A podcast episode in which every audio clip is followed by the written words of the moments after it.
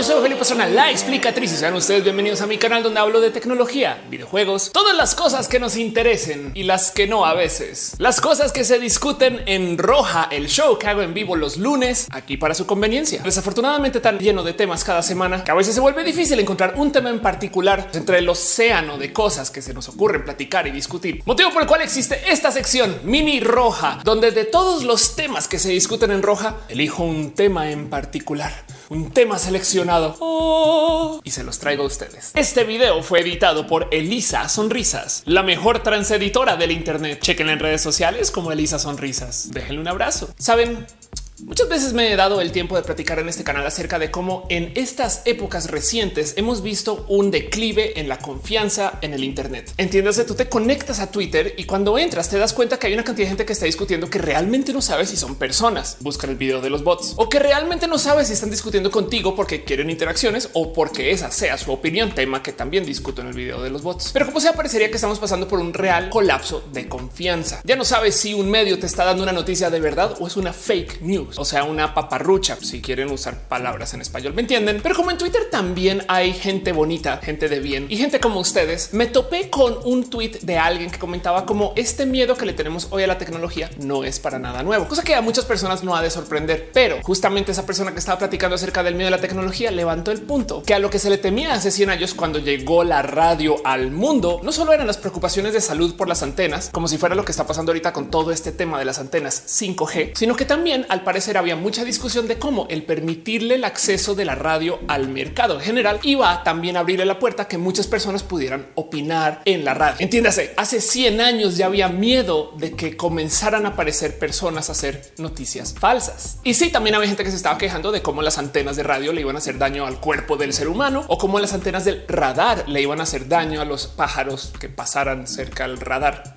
Y entonces justo todo esto me resonó porque parecería que 100 años después seguimos atrapados y atrapadas en el mismo dilema, cosa que entonces despierta la pregunta del qué está pasando. Lo digo porque si ustedes han estado siguiendo las noticias últimamente, seguramente se habrán enterado que hay personas que le tienen de repente miedo a la tecnología 5G. Quizás una tía les envió un forward o quizás su papá les comentó o quizás vieron por ahí una noticia falsa de alguien que se estaba riendo de que eso era una noticia falsa. Pero como sea, les llegó a ustedes el dato de que la tecnología 5G era muy dañina para el cuerpo humano y para rematar que gracias a la tecnología 5G tenemos la pandemia del coronavirus. Entiéndase, hay gente que genuinamente cree que el coronavirus llega gracias a las antenas del 5G. Y quiero platicar de esto, porque si bien hay que hablar de la tecnología del 5G en particular, me salta para bien o para mal el miedo a la tecnología del 5G. Comencemos por acá. ¿Qué es el 5G?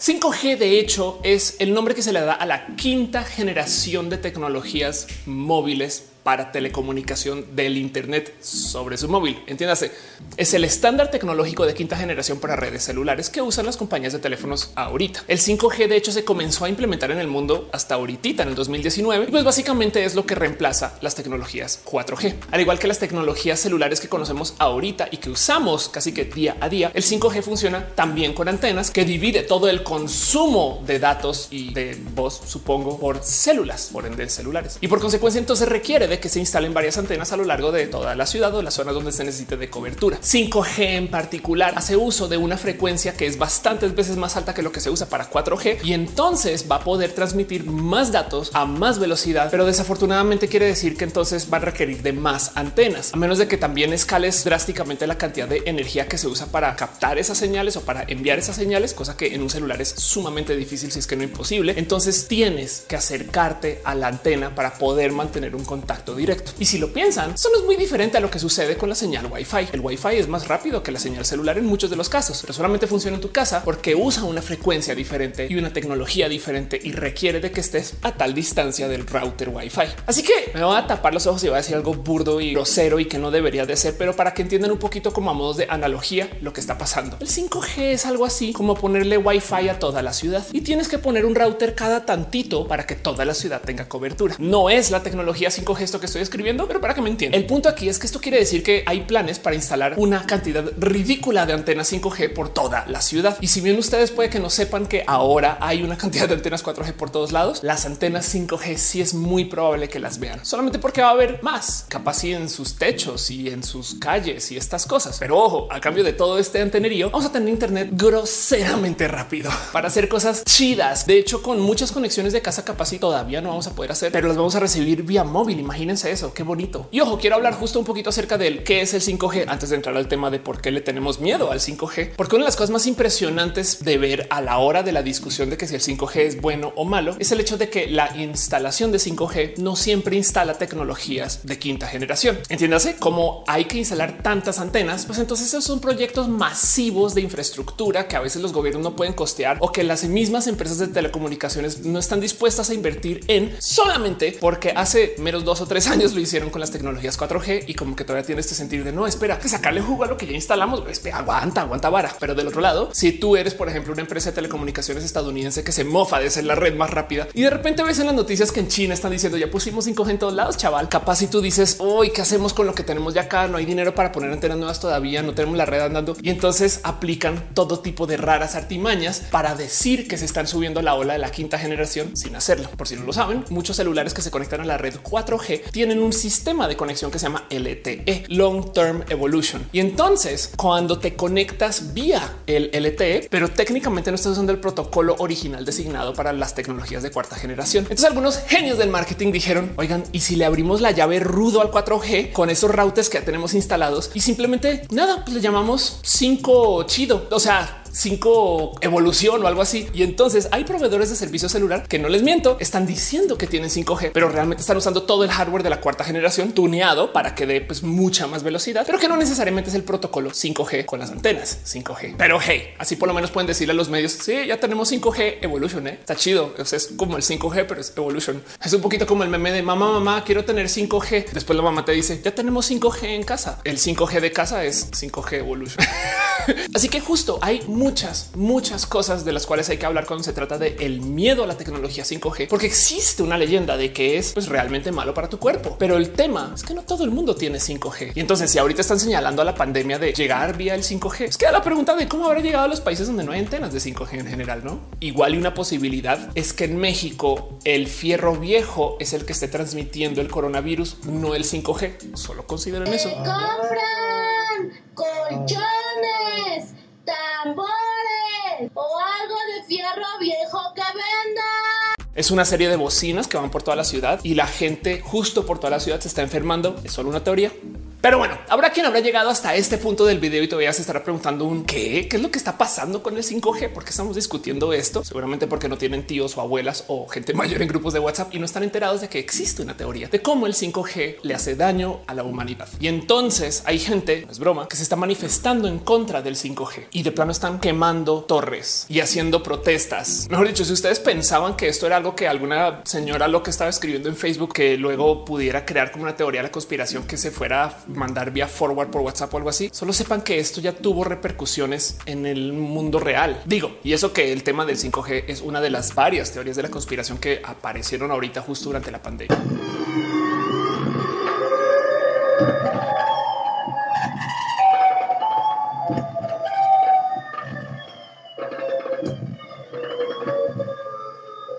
Me quiero enfocar en esta en particular porque esta ya tenía una colita de existencia desde antes del coronavirus, solamente que ahorita se volvió muy mediática y de repente la gente la levantó. Y eso es importante ya les explico por qué. Porque lo tengo que decir, no más por dejarles a ustedes en claro, el 5G no es dañino. Hay mucho que se habla acerca de las energías que se usan en ese tipo de radiación. Hay mucho que se habla acerca de la tecnología y las antenas y cómo te puede hacer daños en el ADN. Entonces repasemos eso un poquito. ¿Qué quiere decir que una antena de 5G te puede hacer daños en tu código genético? Primero que todo, como en todas las teorías de la conspiración, esto tiene un granito de verdad, pero el granito está por acá y la verdad está por acá. El tema es que dentro del espectro de radiación electromagnética hay muchas cosas que no podemos ver. De hecho, si nos asomamos por un diagrama de radiación electromagnética, solamente hay un sector chiquititito que tiene lo que llamamos colores visibles. Esos colores visibles de pasos responden a la cantidad de energía y la radiación que se da más o menos alrededor de la temperatura de lo que está emanando el sol ahorita. Entiéndase, nuestros ojos son muy buenos sensores de radiación electromagnética, pero solamente para la temperatura o la energía que viene del sol y un rango relacionado a tanta distancia de eso. Si el sol fuera más frío o más caliente o más joven o mayor, es muy posible que los colores que pudiéramos ver estarían más tildados hacia otro tipo de radiación, ultravioleta, microondas, en fin. Y entonces esto quiere decir que básicamente todos los equipos que hagan emisión de energía electromagnética son focos, bombillos, como sea que se le llamen en sus ciudades o países, solamente que emiten una luz que no podemos ver. Y sí, hay que también dejar en claro que hay todo tipo de raras dinámicas cuando hablas con espectros de energía que son muy lejanos a lo que está en el rango visible, porque si bien para nosotros y nosotras en este tipo de energías con ese tipo de frecuencias, el vidrio es transparente en otro tipo de frecuencias, otros materiales son transparentes. Por eso es que nuestros celulares reciben señal dentro del departamento, aunque tengamos paredes. Pero bueno, traigo todo esto justo porque quiero dejarles en claro que básicamente lo que sucede con el tema del envío de información sobre el espectro electromagnético es que tenemos un dominio de cuánto podemos modular esas luces, por así decir, para enviar información. Y mientras más subas la energía, más información puedes mandar por segundo, pero tiene el problema que justo necesitas también de pues, más energía para hacer envíos. Llega un momento donde le tienes que meter tanta energía a esa radiación electromagnética que en potencia lo que estás enviando puede ser, y esto se le llama así, ionizante. Entiéndase que esas ondas con energía electromagnética manejan tanta energía que podrían técnicamente interactuar con tu código genético y sí podrían mover una pieza o dos mientras la atraviesan, por así decir, con tantas ganas. Y este tipo de energías ionizantes son también muy conocidas y las vemos mucho cuando lidiamos con materiales radioactivos. O sea, Bruce Banner estaba investigando radiaciones gamma, que son ese tipo de energías. En fin, pero de nuevo, esas energías ionizantes están aquí y la energía que se usa para la transmisión de datos de 5G está por aquí, están lejos. Se requiere de mucha más energía para poder generar un rayo, por así decirlo, de luz o de eh, alguna energía electromagnética que pueda modificar la genética. Y si lo piensan, si nuestro celular pudiera generar un tipo de radiación que fuera capaz de modificar la genética de alguien, se lo súper prometo que alguien ya lo hubiera usado como arma, porque tienes un dispositivo del tamaño de algo que te cabe en la palma de la mano que puede cambiar la genética de la gente y enfermarles. Wow. Obviamente eso no sucede porque para poder generar ese tipo de radiación necesitas mucha, pinche energía. Pero traigo toda esa colación porque justo la leyenda de que si el 5G hace daño o no, realmente no descansa en la irracionalidad del pensar que la energía te va a hacer daño en el código genético. Eso más bien es algo que dice la gente porque quiere añadirle datos científicos sin entender la ciencia detrás y simplemente quiere validar como que sus puntos para realmente decir lo que quieren decir. El 5G me da miedo.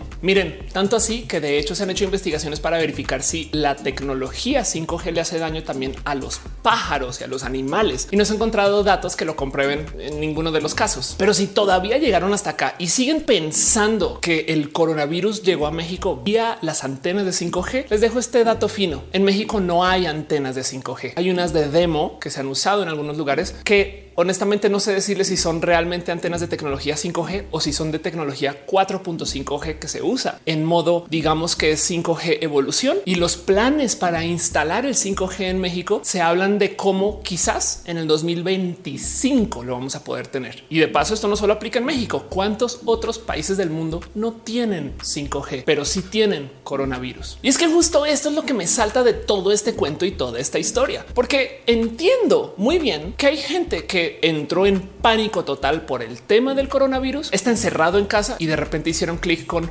claro. Es que fue justo cuando anunciaron que llegaron las antenas 5G a mi país que al tiempo llegó la pandemia. Como que luego eso me pregunto, güey, de puro chance dieron con el 5G, qué tal que hubieran agarrado cualquier otra cosa que estaba como que medio sucediendo cuando llegó la pandemia y hubieran dicho es culpa de eso. Hubiera también sido divertido de ver, saben como claro, el coronavirus llegó por culpa de Sonic, la película que estaba estrenando. Yo no sabía nada de la pandemia antes de que llegara Sonic. ¿eh? A ver, compruébenme lo contrario. Pero yo creo que justo todo esto se ata a ese cuento de cómo nos han enseñado por muchos, muchos, muchos años a tenerle verdadero, honesto y real miedo a la tecnología. Mucho me he quejado en este canal de cómo Black Mirror, si bien es una serie muy bonita y si bien hace propuestas filosóficas chidas, es realmente dañina para el que le tengamos confianza a la tecnología. En Black Mirror les encanta hacer uso de esta como barata estratagema del agarremos algo cotidiano y te asustamos con eso, que de paso también lo usan en la Rosa de Guadalupe. Pero bueno, y entonces básicamente le dicen a la gente, ah, ¿te gusta textear con tu hijo? ¿Sabías que eso te puede asesinar un día o que puede causar una crisis mundial cuando todo el mundo comienza a textear y deje de hablar con la gente cara a cara? ¿Has pensado en el terror relacionado con eso? Es de wow, wow, cálmate dos segundos. Black Mirror es solo mensajes de texto. Sí, pero la inteligencia artificial ya, ya, ya, ya, ya. Aunque siempre he dicho que deberíamos de también tener un white mirror que hable chido de la tecnología y de cómo no sé, hacemos cosas espectaculares con la tecnología hoy y la gente como que no le tiene gusto. Pero bueno, eso es otro tema. Como sea, traigo esto a colación porque justo esto de desconfiar de las tecnologías nuevas, irónicamente, no es nuevo. ¿Qué tan no es nuevo? Por si no lo tenían presente, hasta el mismísimo Sócrates se quejó que la tecnología del escribir con pluma o supongo que con lápiz o lo que sea que usaran en ese entonces le iba a hacer daño a los jóvenes porque los niños no iban a poder identificar si lo que están leyendo es algo escrito con buena fe o es algo escrito con ganas de mero escribir. O sea, Sócrates se quejaba de que si se permitía la tecnología del escribir a mano, entonces habría fake news. Y literal decía, los niños no van a poder distinguir la fantasía de la realidad. Y entonces va a ser obligatorio que los padres le permitan a los niños escuchar meramente alegorías saludables y nunca cuentos impropios. Es hasta bonito de pensar, ¿no? Que en ese entonces se decía que básicamente todo lo que se comunicaba voz a voz pues tenía más validez. Pero imagínense lo que sería el mundo de hoy sin poder escribir solamente porque es una tecnología dañina. Pero bueno, de allá para acá, ustedes nombren la tecnología de la comunicación y yo les podré nombrar a alguien que se quejó de que esa tecnología le iba a hacer daño a lo ya establecido. A finales de 1700, entrando a 1800, un estadista francés de nombre Males Mal, Males Males Un día tendremos traductores universales y esto no será problema. Males.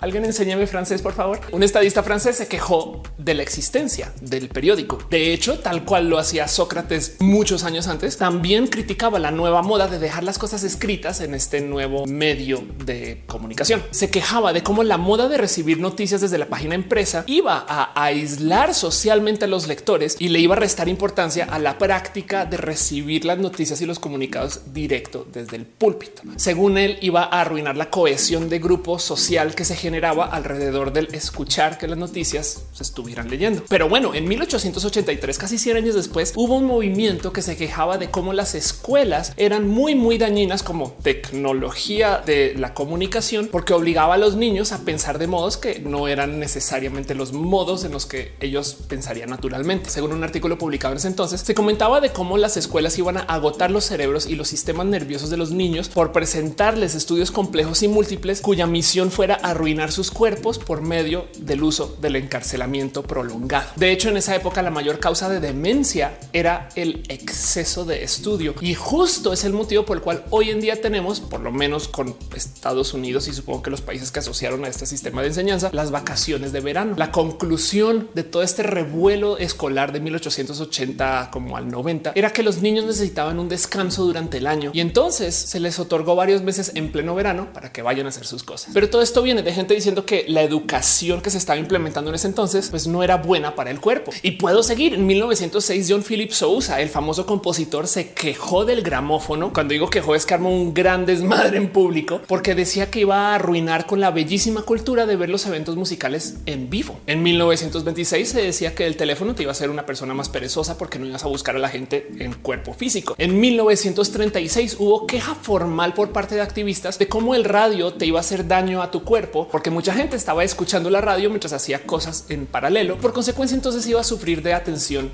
dividida. Curiosamente, después aparecieron quejas de la tecnología de la televisión porque decían que iba a arruinar la bella costumbre de escuchar la radio. Y sí, tan reciente como el 2005 había artículos en CNN que decían que leer el email quemaba más neuronas que el consumir marihuana. Y neta, yo recuerdo ver un libro por ahí en esas épocas que se llamaba Google nos va a hacer idiotas, que argumentaba que como ya googleas cualquier cosa que se te ocurra, entonces ya no está haciendo como uso de la memorización de los datos y las cosas y por consecuencia nos vamos a volver personas más idiotas. Y miren, antes de seguir, solamente quiero decir algo porque yo sé que cuando hablo de estos temas habrá que dice la verdad es que sí. Hoy en día no recordamos ningún teléfono. Yo me acuerdo que de chiqui así era. Yo me sabía los teléfonos de toda la cuadra y de mis amigos y mis tíos y mis abuelos, pero es que hoy en día no recordamos teléfonos porque no los usamos. Más bien les hago la pregunta cuántas claves, passwords se saben y de paso les dejo la pregunta si no es más difícil memorizarse 30 passwords que 30 teléfonos. Pero bueno, levanto todo esto justo porque hay algo muy bonito que observar acerca de las adopciones de las tecnologías y es como pues evidentemente y como yo creo que debe ser natural de entender, pero lo dejo en dicho, adoptamos las tecnologías y las naturalizamos a medida que crecemos. Entiéndase, nos es muy normal entender el pasar del teléfono rotario, teléfono de disco, al teléfono celular porque lo vimos suceder. Pero ahora quien le habrá dedicado su vida al uso de teléfonos de casa y fijos que luego le caerá por algún motivo mal que la gente tenga celulares. Se los prometo que hay gente así y que existe y que siguen vivas hoy.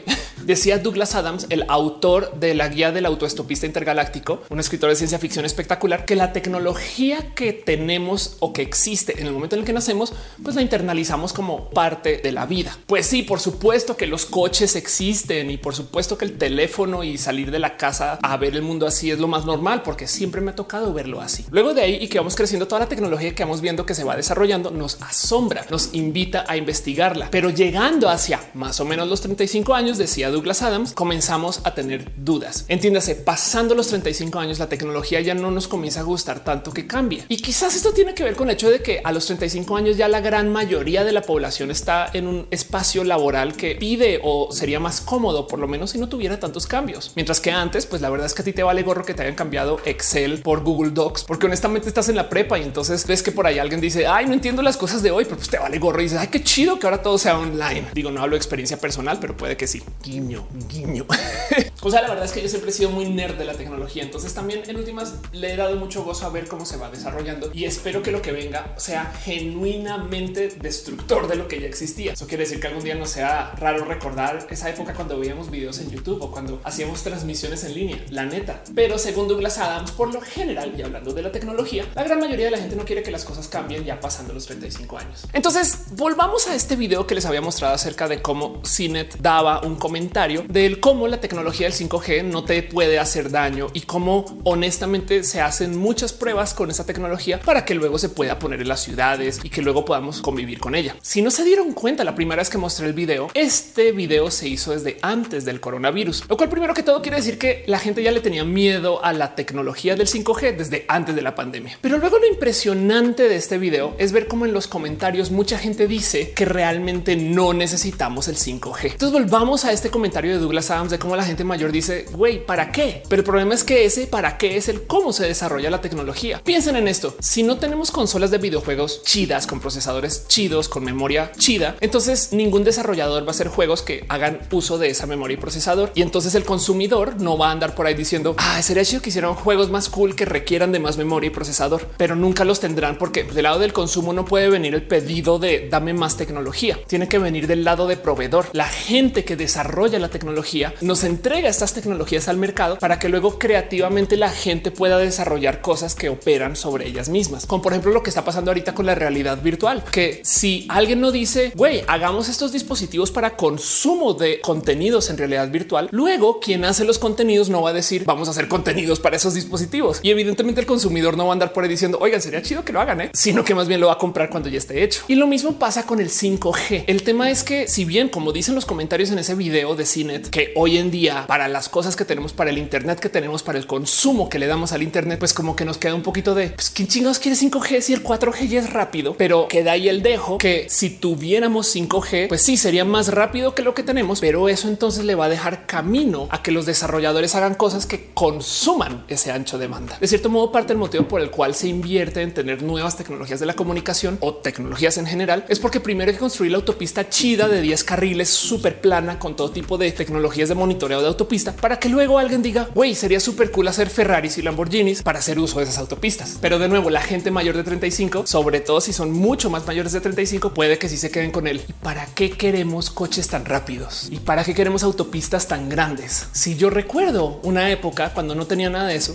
y era feliz. Pero qué les digo, así el desarrollo de la tecnología. Y aún así siento que hay algo ahí acerca de la historia del miedo al 5G que no se está contando o que por lo menos sería difícil de explicar tomando nomás el factor si es que la gente le tiene miedo a las tecnologías nuevas. Porque parte de las cosas que se dicen acerca del 5G son genuinamente irracionales. O sea, sí, sí existe la leyenda de que el coronavirus no existe. Y entonces lo que están haciendo los doctores es, y no es broma, si hay gente que sostiene esto con cara seria, sacarte fluido de tus rodillas por algún motivo y a veces a propósito asesinándote para mantener una historia andando, pero que eso no tiene nada que ver con el coronavirus. Las historias de las teorías de la conspiración son genuinamente fantásticas. El tema es que como científica, como comunicadora, como persona racional, a veces es muy difícil desarmar el cómo llegaron ustedes a pensar en eso. Las fantasías del pensamiento mágico son infinitas y he ahí el problema. De hecho, hace unos ayeres hice un video que está basado en un video que debería traer este canal también acerca de justo cómo la gente experta y la gente pseudo experta se topa en el Internet para discutir la ciencia contra la pseudociencia, que no más por dejarlo en dicho, la pseudociencia es básicamente este como paradigma del pensamiento de la investigación, donde tú ya tomaste una decisión acerca de lo que va a suceder y buscas datos para corroborarlo, mientras que en su definición, porque ojo, yo sé que hay científicos que no cumplen con esto, pero en su definición la ciencia básicamente se deja llevar por los resultados. Lo que digan los resultados nos lleva hacia el camino que cuenta una historia que puede trabajar alrededor de una hipótesis. Entonces las teorías nunca se pueden comprobar, sino que simplemente las tienes que seguir poniendo a la prueba. Entonces en este video yo discutía de cómo la gente que es tierra planista, antivacunas y que trae este pensamiento mágico tienen una cosa en común que es muy difícil de desarmar y que les digo algo, técnicamente es algo a lo cual le deberíamos de dar la bienvenida. Y es que todas estas personas en su cabeza, en su marco operativo, son contrasistema. Entiéndase, es gente escéptica, es gente dudosa, es gente que ve algo escrito en la pared y dice, no sé, ¿eh? a lo mejor las cosas no son así como tú me lo dices. Y eso técnicamente está bien. La curiosidad es el motor de tantas cosas bonitas de la humanidad. Pero entonces, ¿por qué la curiosidad del está mal y la curiosidad del astrofísico que trabaja en SpaceX, esa sí está bien? Pues tiene que ver justo con el paradigma de la pseudociencia versus la ciencia. Porque de nuevo, el problema de la gente tierraplanista es que ya decidieron que la Tierra es plana. Entonces la evidencia no tiene validez. De hecho, la búsqueda de evidencia comprueba que su raro pensar, su loquito único y súper especial pensar ha de ser válido. Pensemos en esto. Digamos que yo me invento que hay aliens que viven en el parque hundido aquí en la Ciudad de México y que de hecho por eso está hundido el parque, porque ahí es donde una época aterrizó una nave espacial y luego despegó y se fue y pues quedó ahí el espacio, pero los aliens viven abajo del parque todavía. Pues eso puede que me lleve a algún lugar con mi teoría de la conspiración, pero el mero hecho de que luego llegue alguien a decir vamos a investigar y comprobarle a Ofelia que ese cuento de los aliens es completamente inventado, capaz me hace a mí pensar un güey. Entonces a lo mejor yo sí estoy como cerca a algo. ¿eh? O sea, si están investigando esta cosa que yo no sabía si era, pues a lo mejor entonces es porque hay algo por ahí que quieren esconder. En el mundo de la pseudociencia, la evidencia que va en contra de los pensares pseudocientíficos funcionan para validar la pseudociencia. Todo el pensar antivacunas se basa en un estudio de un doctor que vaya que se ha comprobado que fue falseado y que vaya que se ha comprobado que de todos modos no era verídico. El estudio fue apócrifo y muchas personas se han sentado a buscar y averiguar el por qué llegó este doctor a pensar así. ¿Cómo acabó este doctor trabajando este muestreo? Eh, ¿De dónde salió la conclusión de este doctor? Y lo que quieran. Y todos esos otros extra estudios que se pueden usar para desmentir todo el cuento de la gente antivacunas llevan a que la gente antivacunas digan, claro, es que eso es lo que ellos quieren que tú pienses. Y el hecho de que lo estén investigando comprueba que si quieren que tú pienses eso, porque justo ya tomaron la decisión de que las vacunas son malas por un motivo u otro. Y entonces esto nos lleva al segundo problema del pensamiento mágico, que no solo es ya tomé la decisión, sino que para poder validar mi decisión, los puntos que yo uso para comprobar, pues por lo general suelen ser muy, muy, muy rebuscados porque los quieren esconder. O sea, la gente tierraplanista está más dispuesta a pensar que la NASA es una organización que necesita mantener un secreto global acerca de la figura y forma del planeta Tierra. Honestamente, no sé por qué ni para qué lo harían, que además invierten masivamente en propaganda, avisos, anuncios, videos y campañas infinitas para lograr su cometido de esconder la real forma del planeta. Es raro si lo piensan. Les es más fácil pensar que eso es verdad a que es una institución de gobierno que se dedica a la investigación y que además lo ha hecho de modos muy públicos desde hace muchos años. De hecho, toda la información que genera la NASA es del dominio público. Todas las fotos en Marte, todas las fotos espaciales, todo lo que publica la NASA es del dominio público. Pensemos en eso. Es la agencia más transparente que hay en todos los Estados Unidos. Y eso curiosamente para una persona tierra planista es más evidencia de que entonces son la agencia que más cosas esconde. Es raro si lo piensan. El pensamiento mágico tiene el vicio de que para que mero exista, pues debe de permitir la infinidad de ideas. La verdad es que como el pensamiento básico se basa sobre la imaginación, cosa que de nuevo genuinamente debería ser una cosa que quisiéramos tener en el pensamiento crítico. Pero como el pensamiento básico se basa en la imaginación, entonces todas las ideas mágicas de todas las ideas de la conspiración son mágicas también. Y cuando tú hablas desde la ciencia de la observación o desde lo racional, entonces entonces tienes que agarrar un universo de millones de ideas o de ideas infinitas y aterrizarlo a dos. De cierto modo, cuando tú traes la realidad al mundo del pensamiento mágico, eres una persona muy aguafiestas y esto va muy en contra de lo que la gente tierraplanista o antivacunas o anti 5G quiere pensar. Porque miren, la búsqueda de la verdad es un tema filosófico profundo y el proceso racional, la verdad es que honestamente suele aterrizar ideas voladas y voladas. Vaya que hay. Hay gente que insiste que la cura del coronavirus es realmente una excusa para inyectarnos microchips, que primero que todo ignora la existencia de la tecnología actual de lo que sea que sean los microchips que nos puedan inyectar, porque hasta los chips más pequeños que nos podrían inyectar son cosas como de un milímetro de grueso, lo cual quiere decir que la vacuna de la inyección tendría que ser con tremenda jeringa para que pueda entrar sin que te des cuenta. Y luego queda la duda de una vez estén adentro de nosotros esos chips, entonces que viajan por el flujo sanguíneo y se conectan con nuestro receptor del corazón o, qué, qué onda, no es como esos chips serían completamente inútil dentro de nuestro cuerpo de todos modos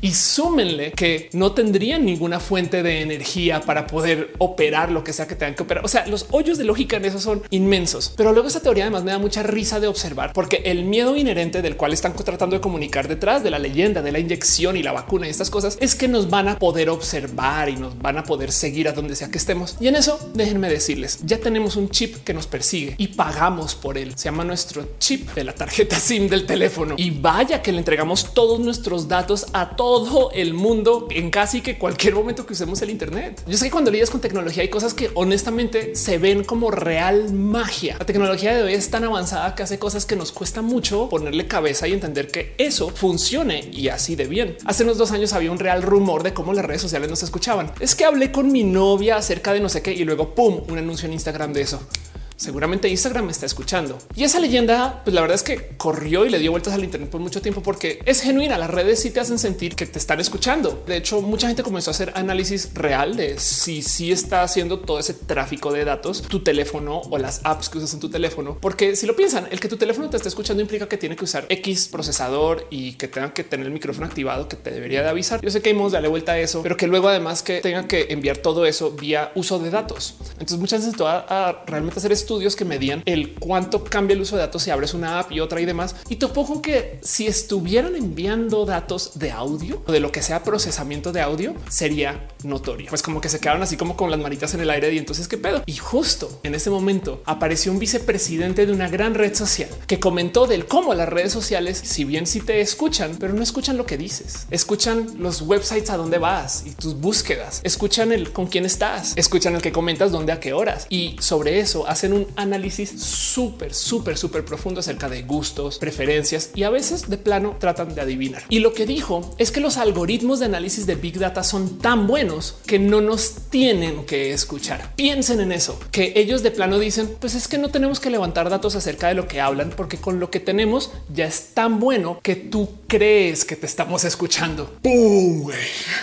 Entonces sí, claro, por supuesto, entiende una él porque habrá gente que dice, güey, es que la tecnología está haciendo cosas súper requete mega malvadas porque honestamente no la entiende. Y de paso, nomás quiero dejar ahí dicho el problema es que no la tenemos que entender. Yo creo que también hay algo que tenemos que comenzar a internalizar como especie humana y es que hay cosas que nos serían genuinamente más amenas si permitiéramos que sucedan. No digo el tema de que las redes sociales te escuchan da un poquito de miedo, pero si lo piensan, técnicamente lo hacen porque quieren cambiar el te vamos a mostrar anuncios de lo que sea a te vamos a mostrar anuncios de cosas que te pueden interesar. Y les digo algo, yo creo que eso es medianamente bueno, pero no es de lo que quiero hablar ahorita. Traigo todo esto a colación porque quiero platicar un poquito acerca de justo cómo tenemos un real problema de comunicación. Como comunicadora de ciencias, me es muy normal toparme con canales que se la pasan desmintiendo teorías de la conspiración. Por un lado, entiendo por qué la teoría de la conspiración es viral, y entonces necesitamos hacer contenido de esto. Y entonces va a tener views y además de paso le estoy haciendo un bien al mundo porque les estoy explicando que eso que creen ustedes no es. Y entonces aquí está la ciencia que sí es y llévense ustedes su pensamiento crítico. Hay que hacer eso. Estoy de acuerdo. Está chido. Pero del otro lado, la gente que está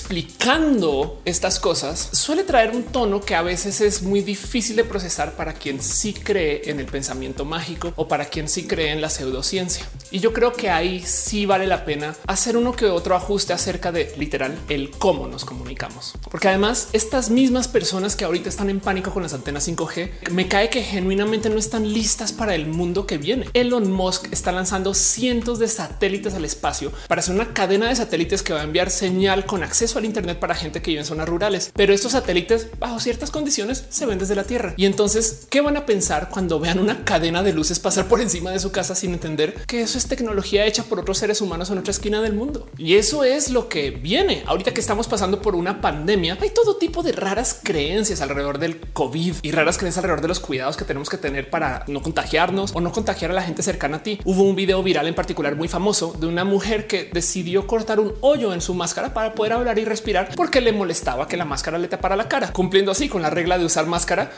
y a la vez estando sin máscara, supongo, no sé, pero en su cabeza estaba bien. Luego aquí, por ejemplo, en la Ciudad de México también tuvimos una escena donde hubo una situación de altísima emergencia porque muchas personas entraron a un hospital para tratar de ver qué sucedía con sus seres queridos de quienes no habían escuchado hace varios días y básicamente irrumpieron con violencia buscando entre bolsas de cuerpos para ver si algunas de esas personas eran sus familiares. El tema es que luego cuando se les entrevistó con los medios, lo primero que dijeron es entramos a ese hospital porque tenemos duda de que estén cuidando a nuestros familiares y seguramente los asesinaron a propósito porque el coronavirus no existe. Y entonces tú que estás en casa en plena pandemia, pues como que te quedas un poquito con el pensar de cómo hay gente que no cree que existe el coronavirus. Vas y miras y hay famosos que están hablando en medios de cómo realmente el coronavirus es un invento que aparte de ser requete irresponsable, también habla un poquito de los medios de comunicación. Pero ahorita me voy para allá. Ahora volvamos otra vez a la señora que dice que el COVID no existe. Porque también dejarla aquí en la mesa o por lo menos dejar presente que también parte del motivo por el cual existe gente así es porque genuinamente, pues estas personas yo creo que les hemos fallado. Me explico. Si tú vienes de una formación donde ya te enteraste que el gobierno hizo una marranada y luego te enteraste que la alcaldía de tu ciudad hizo otra marranada, pues prometo que te dicen que algo tan importante como el coronavirus llega, puede que dudes. En el subreddit de México, donde discutían justo la noticia de esta señora que decía que no creía en el coronavirus, alguien de modos muy bonitos comenta que pues el motivo por el que existe una persona así es por muchos factores y dice son personas que han sido olvidadas por todos los gobiernos que han tenido, a las que se les ha hecho promesas que al final nunca se cumplen y eso genera desconfianza. Y luego le puedes añadir el fracaso a un sistema educativo que no te enseña habilidades básicas como comprender lo que lees, diferenciar entre hechos y opiniones, diferenciar entre fuentes confiables y no confiables y que tampoco se preocupa por desarrollar el pensamiento crítico de los estudiantes. Y finalmente comenta de cómo pues también la verdad es que cuando estás pasando por trauma, crisis, muerte, puede que no seas una persona muy racional de todos modos. Entonces traigo todo esto a colación porque este cuento de lidiar con la gente que pasa por pensamiento mágico, pues lo tengo enredado desde hace mucho, mucho, mucho tiempo. Mucho he hablado acerca del por qué la gente cree en brujas, fantasmas, por qué la gente cree en lo paranormal y por qué es tan fácil entrar en ese pensamiento que en última se trata acerca de una respuesta fisiológica. O sea, nuestro cuerpo está hecho para encontrar patrones o para completar patrones y vivir una fantasía donde los patrones están ahí. Pero eso existe porque hace muchos, muchos años eso nos ayudaba a encontrar depredadores o a huir de ellos, o eso nos ayudaba a tener sana paranoia y de cierto modo nos ayudó a construir la sociedad que tenemos hoy. Pero hoy en día que tenemos tanta tecnología y tanta capacidad de generar infodemia, pues tenemos un tema, aunque de nuevo parecería que este tema viene desde hace mucho tiempo. Que nunca se les olvide que en todas las paranoias siempre hay un alguito de verdad. Cheque, por ejemplo, este video. En Estados Unidos, por ejemplo, el sistema de distribución de noticias funciona a base de noticieros locales, regionales y noticieros, por así decir, federales, o sea, para todo el país. Entonces hay como filiales de cada gran productora que genera contenido para cualquier zona rural. Las ciudades en particular tienen generadores de contenido específicos para las ciudades que son masivos, pero cuando tú te alejas y vas a una zona rural, te vas a topar con que no necesariamente estás viendo el canal Fox, sino es el Fox 29. Algo así como cuando llegas a Jalisco y ves que hay Televisa Jalisco, que es una filial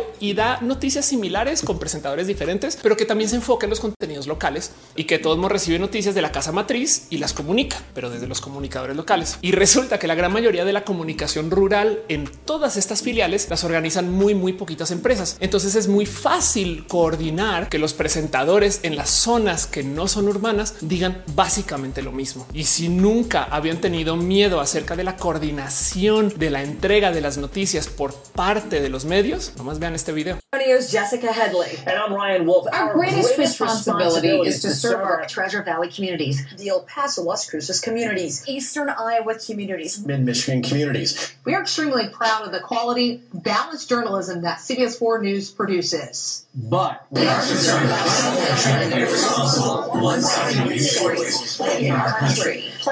Si se dieron cuenta de lo que está pasando, son varios presentadores que literal están diciendo lo mismo porque están leyendo del prompter, pero además leen casi que con la misma entonación da miedo un poquito, no? Todas las paranoias tienen un granito de verdad. Hay un documental muy, muy bonito en New York Times que les recomiendo ver que se llama Operación Infección o bueno, Infection o Infection, que habla acerca de cómo en los 50, 60 y 70 los soviéticos tenían un sistema de sembrar noticias falsas para no más generar confusión en el enemigo y el cómo desarrollaron una técnica para que esas noticias falsas sean creíbles. Una de las cosas que usaban, por ejemplo, era el crear una noticia verdaderamente falsa en un medio patito secundario chiquitito y luego conseguir que un medio grande mayoritario opine de cómo el medio pequeño está diciendo estas cosas. Si lo piensan, esto quiere decir que técnicamente el medio mayoritario no avala la noticia, pero si dice se está hablando de esto, pueden creer y por consecuencia, entonces sí avala la noticia, pero se lavan las manos de la responsabilidad. Piensen nomás en cómo hoy en día en las redes sociales se pone cualquier hashtag con cualquier bobada y luego salen los medios masivos a decir en redes sociales están discutiendo que wherever tu morro quiere ser político para cambiar la ley de telecomunicación. Técnicamente el medio no cree en eso, pero al decir que en redes sociales está discutiendo, les da difusión y los valida. Y esto es una técnica que usaba la KGB para sembrar noticias falsas. Noticias falsas famosamente comunicadas por la gente de la KGB. Que el VIH es un invento humano, que las vacunas son malas para ti. Y de paso, se sabe de esto porque todo esto comenzó en periódicos patito en los 70, que luego comenzaron a levantar periódicos mayoritarios. Que hoy en día tenga revuelo gracias al Internet, quizás ya no es la KGB,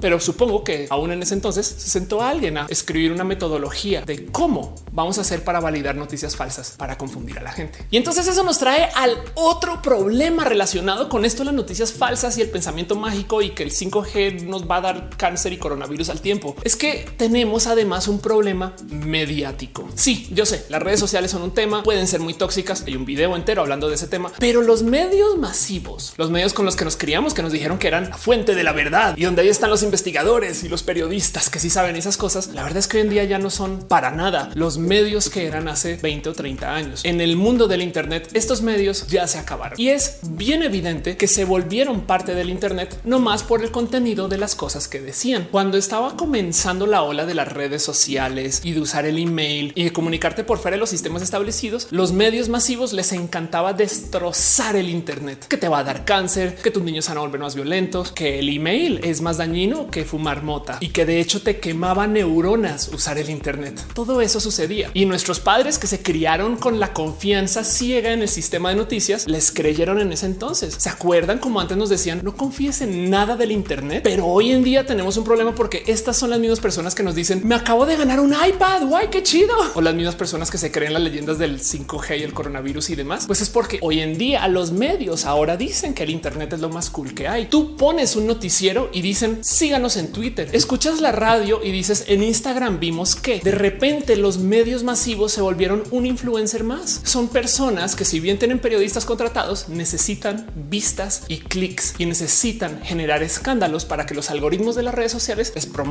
sus noticias y entonces puedan vender más anuncios. Como que siento que desafortunadamente el problema de los medios masivos pues es que vivan de los anuncios. A veces me da un poquito de ay, sería chido que no tuvieran esta presión por tener vistas y están llenos de artimañas para que honestamente caigas en sus trucos para que ellos tengan más clics de los más famosos o los más conocidos. Ponemos una noticia falsa en primera plana y el día después o unas horas después hacemos una retracción por ahí en la sección 6C, ya cuando nadie se da cuenta. Pero si de puro chance alguien llega a decir, güey, ¿cómo te atreves a decir eso? Meses después siempre les puedes decir, no, no, no, no, aquí está la retracción, solo que no la viste, o sea, es tu culpa. Y lo digo porque de nuevo las teorías de la conspiración son virales por definición. Cuando ya tienen vuelo, el mero desmentirlas ya es contenido, pero del otro lado el hablar de ellas ya es contenido. Y para los medios, el hablar de que se está hablando de ellas también es contenido. Es raro por esta necesidad de que necesitan clics. Los medios tienen incentivos para hablar acerca de las teorías de la conspiración o de las noticias falsas, dejando de lado que pues también está esta práctica de la cortina de humo. Piensen en esto. El tema del 5G se discutía desde antes del coronavirus, pero no era noticia porque no había un escándalo tan grave al cual atarlo. Y ahora que ese escándalo,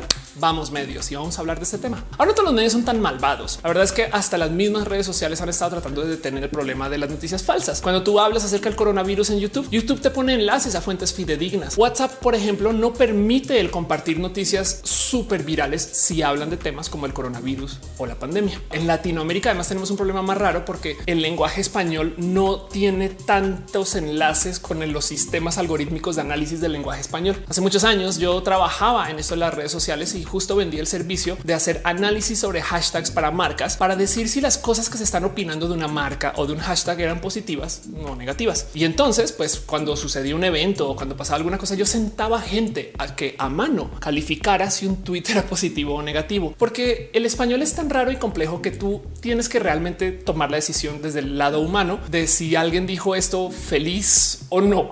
ya saben cómo es en el español mexicano, no mil usos para la palabra chingado y en fin, me acuerdo que justo en esa época yo de hecho busqué expertos en informática del lenguaje para no más preguntarles un qué se necesita para que eso se pueda automatizar. Y lo primero que me dice es a diferencia del lenguaje inglés que tiene tanto análisis hecho desde lo informático, hay muy, muy poquito de esto para el español. Entonces no hay APIs, no hay bases de datos, no hay diccionarios públicos donde te puedas conectar y mucho menos hay diccionarios que te ayuden a hacer inferencia de análisis de si las cosas son positivas o negativas. Que si bien hoy en día sí sé que hay gente que está trabajando en esto, sigue siendo un campo muy minoritario. Y no se me olvida que en ese entonces, de hecho, me dijo, si tú encuentras a un investigador del lenguaje que sepa usar Google Docs, ese es el que sabe de informática. Entonces no esperes mucho. Si bien esta información ya tenía unos años, la verdad es que hoy en día todavía es muy difícil encontrar software que pueda hacer análisis del español también como lo hay software que haga análisis del inglés. Cuando vas a websites que verifican si una cuenta es bot o no, por ejemplo, es mucho más probable que funcione mejor en inglés que en español por esto. Y entonces a lo mejor también por esto mismo las redes sociales no pueden supervisar tan bien de modos automatizados el contenido que se está publicando sobre sus redes sociales, porque no pueden hacer tan buen análisis de lo que se está diciendo y no pueden levantar como bonitos sistemas de inferencia para saber si esta noticia falsa es realmente una noticia falsa, pero en inglés sí. Entonces es posible que para añadirle al desmadre el tema de que las noticias falsas se propaguen tan rápido en redes sea más grave en español que en inglés. Pero de nuevo, eso habla acerca de los bots y de los sistemas de transmisión. Creo que también hay que honestamente darle una mirada al quién escribe estas cosas y quién las propaga, porque no les voy a mentir, sí que me da mucha rabia de ver que ahorita en plena pandemia de repente aparecieron, creo que fueron, ya vamos en tres meteoritos que van a llegar a la Tierra, un hombre lobo, ya aparecieron varios ovnis que de paso ya habían estado desde antes, pero de nuevo volvieron y ahora estamos hablando acerca de insectos peligrosos. Solamente falta que llegue Chupacabra 2 o algo así, motivo por el cual entonces aprovecho este video para proponer una nueva ley del Internet, la ley de Stanley por Paco Stanley, donde me gustaría estipular que sabes qué tan grave está la situación según la cantidad de ovnis, meteoritos, asteroides, cosas fantásticas que vengan en tu camino, para lo cual los medios ahora están desatados hablando solo de este tema y no de la situación, porque curiosamente en diciembre y en enero no venían ni los ovnis ni los hombres lo piensan en eso. La ley de Stanley. A veces quizás me da un poquito de rabia que más bien las cosas fantásticas que usan, como que siento que igual les falta un poquito de imaginación a estos medios. Hace nada puse un Twitter, un pequeño hilo donde les daba ideas nuevas para ver si alguno, no sé, les suena. Y pues entonces en esto justo sale y se asoma el evidente real problema del por qué tenemos noticias falsas así de falsas y que luego se la crean. Queda claro que tenemos un serio problema de educación. El pensamiento crítico es muy difícil de enseñar, pero luego los sistemas de educación que tenemos, honestamente, pues tampoco están hechos para enseñar pensamiento crítico. Es bien complejo el desenredar el qué es lo que le vamos a enseñar a las personas para que no sigan cayendo en esto. Es bien difícil saber cuáles son las habilidades que te hacen menos propenso o propensa a creer que una noticia es falsa o, no. Es bien complejo tratar de entender cuáles son las habilidades que te ayudan a distinguir con éxito una noticia falsa de una noticia verdadera. Y luego del otro lado también es bien complejo entender el por qué hay tantas noticias falsas en general. Pero sí soy del fiel creer que también la mitad del problema viene del lado de la emisión de la educación. Y esto incluye a la gente que está en la comunicación de ciencia y tecnología. Ojo, no quiero decir que estos grandes comunicadores de ciencia estén haciendo algo mal, pero capaz si hay muchos comunicadores y educadores que están parados en una como nube de superioridad donde no le da ni siquiera entrada ni cabida a la gente que trae teorías pues, pseudocientíficas. Digo, desde lo personal, a mí lo único que me choca de las teorías pseudocientíficas es que estén atadas al miedo. Como que siento que a veces lo que te quieren decir no es que viene el nuevo orden mundial, sino es Ofelia, asústate porque viene el nuevo orden mundial. La ciencia de la observación es requete bonita, como para que luego lleguen y me digan es que hay que tenerle miedo a estas cosas que son cambios. Y yo digo, pues no, a lo mejor esos cambios, pues hay que observarlos y analizarlos y ver dónde podemos encajar con pues, lo que está pasando. O sea, si el día de mañana resulta que la ciudad la comienzan a invadir zombies, creo que la mejor actitud que podemos tener es ver quiénes son estos zombies y por qué son zombies y qué buscan y qué quieren y cómo funcionan y ver si podemos establecer un diálogo con estas personas o ver cómo, pues, cómo podemos convivir y compartir el planeta con la gente que ahora es zombie. Me explico. Entonces siento que es complejo. Si tú eres una persona muy racional, darle tantito de espacio y mente abierta a la gente que es irracional, pero sí, y luego estoy en dicho, pues por supuesto que hay que traer a esta gente del espacio del pensamiento mágico a la realidad, o por lo menos hay que quitarles el miedo y el pánico y entender que la vida sí está sujeta a cambios. Y el problema es que como comunicadora casi siempre estás lidiando con el efecto Dunning Kruger de la gente. Eso que dicen en Twitter que de repente la gente se vuelve experta en un tema sin ni siquiera haberlo estudiado antes. Ese es el efecto Dunning Kruger. Si tú adoptas cualquier práctica, sea práctica profesional o hobby o lo que sea, al comienzo es muy probable que te sientas muy profesional, pero a medida que aprendes más del campo, de repente te das vuelta y dices no, güey, no sabía ni madres de eso. Qué pedo. Y entonces comienzas a mejorar tu conocimiento para volver a sentirte como te sentías al mero comienzo cuando comenzaste a ejecutar la práctica. Se le llama el efecto Dunning Kruger. Pero entonces esto quiere decir que si lográramos un día platicar con una persona tierraplanista acerca de la geología y los sistemas de la Tierra, hay que entender que esta persona está parada en un monte de autopercepción del expertise. Esta persona se siente profesional en su área y de repente le vas a desmontar eso. Y eso puede ser complejo de lidiar en la mente de alguien que igual y es una persona que trae esa bonita costumbre de dudar de las autoridades. De nuevo, tenemos un problema profundo con la educación, pero del otro lado también tenemos un problema profundo con la autoridad. Y yo sé que es un ejemplo muy controversial, pero quiero que volvamos a repasar años después el video que dejó la famosa Mars, el momento que le anunció al mundo que ya no iba a estar en la prepa. Para la gente que no sabe quién es la Mars, una chamaca de 16 años subió un video que se volvió viral donde se quejaba de cómo la educación es un estúpido sistema retrógrada. Yo soy la Mars, tengo 16 años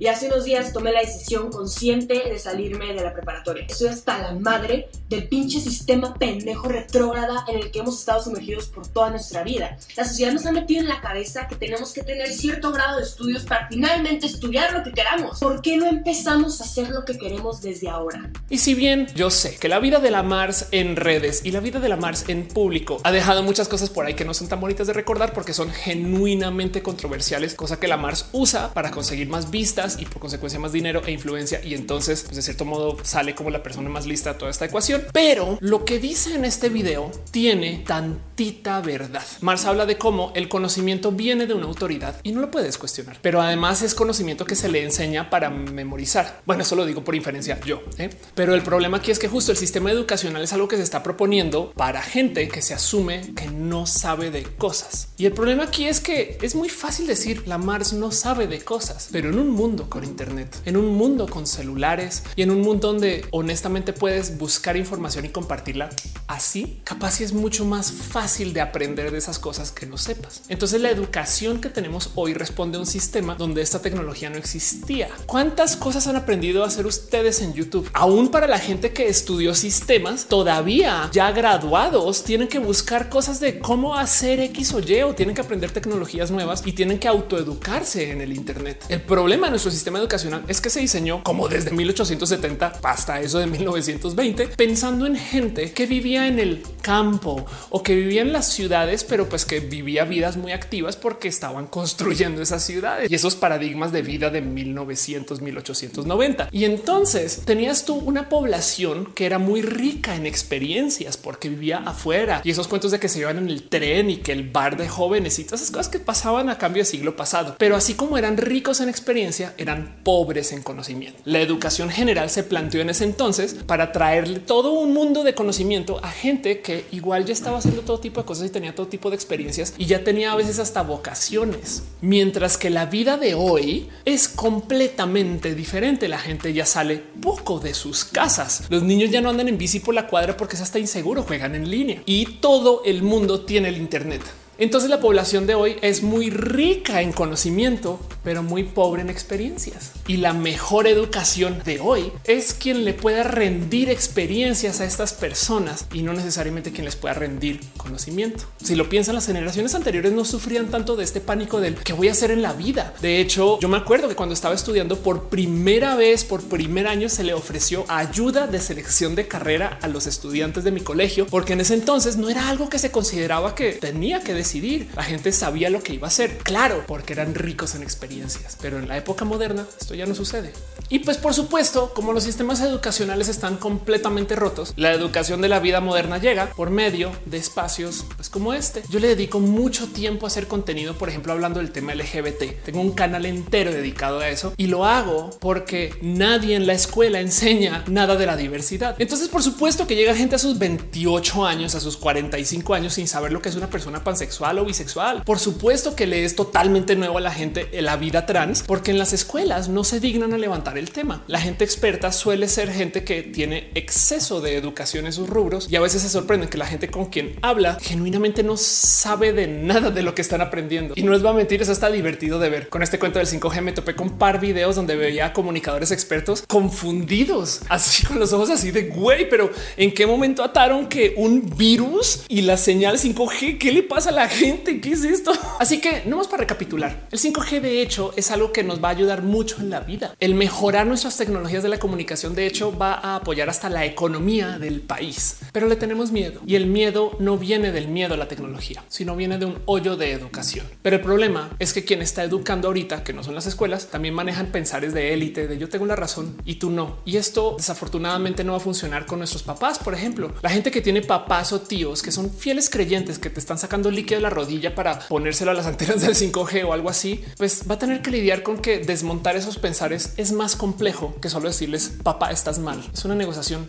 mucho más difícil y eso viene porque también hay que entender quien sí tiene acceso a la información y quien sí entiende y trae pensamiento crítico. Pues en últimas que les digo, tenemos un pequeño privilegio y los privilegios hay que observarlos para luego compartir lo que nos sobra con los demás. ¿Qué les digo? Duden de mí, duden de todo lo que yo digo en este canal, duden de las cosas de la vida. Por supuesto que está bien dudar de la élite y por supuesto que está bien dudar de las observaciones científicas, pero el momento que ustedes tengan algún pensar y están buscando datos para comprobar que ese pensar es verídico, nos fuimos por el camino que no es. Hay que recapitular eso, porque si ustedes les asusta el 5G y las inyecciones de chips, la tecnología que viene entonces va a ser mucho más aterradora y no están listos para el mundo, o a menos que esto sí sea verdad y yo simplemente no sé de lo que hablo.